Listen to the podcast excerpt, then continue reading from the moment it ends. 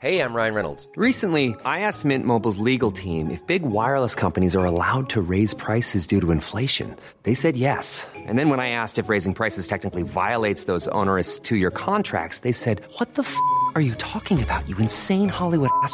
So to recap, we're cutting the price of Mint Unlimited from $30 a month to just $15 a month. Give it a try at mintmobile.com slash switch. $45 upfront for three months plus taxes and fees. Promo rate for new customers for limited time. Unlimited more than 40 gigabytes per month. Slows. Full terms at mintmobile.com.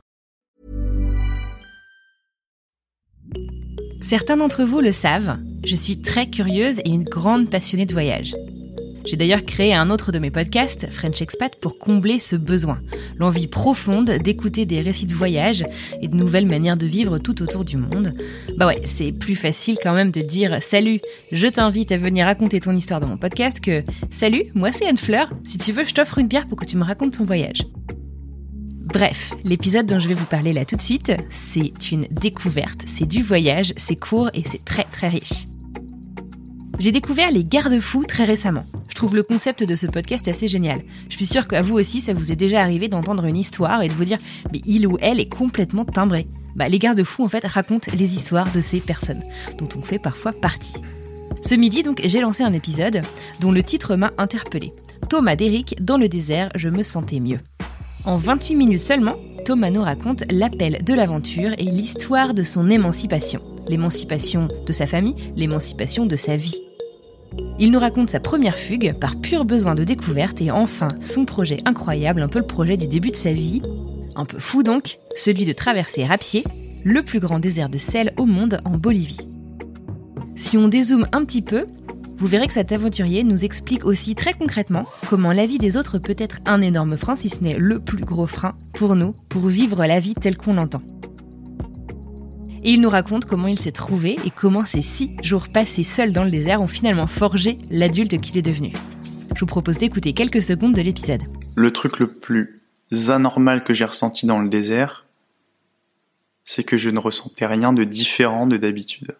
J'étais furax. Il me paraît impossible de traverser cette vie sans y voir le J'ai désespoir. pris du déroxate pour la dépression. Le, la, la vie est quand même tellement... euh, euh, J'ai pris du Valium. Les médicaments donnent une sorte d'équilibre. Je pense que, sérieusement, que je suis conne. apathique, agnosique, y a aphasique. Il n'en est pas moins certain que je suis conne.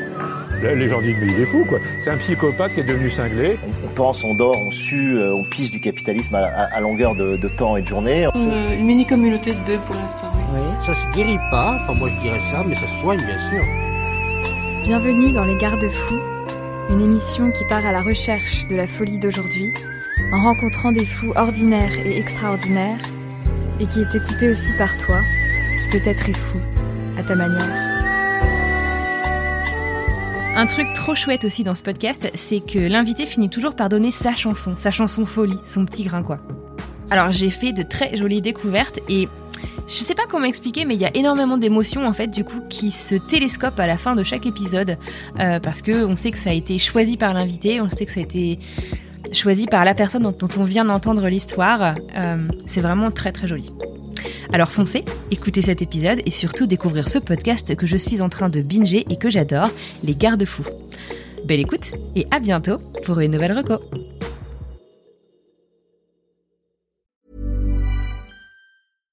Bonjour, c'est Emmanuel Saint-Martin. J'ai créé French Morning il y a maintenant plus de 15 ans, avec une idée simple, donner aux Français de l'étranger une information utile et proche d'eux. En bref, un média communautaire dans le meilleur sens du terme. Plus d'une vingtaine de journalistes participent à cette mission et partagent notre motto, être sérieux sans se prendre au sérieux. Alors si vous voulez les soutenir dans leur travail, rendez-vous sur frenchmorning.com pour vous abonner. Nous n'existons que pour et par nos lecteurs.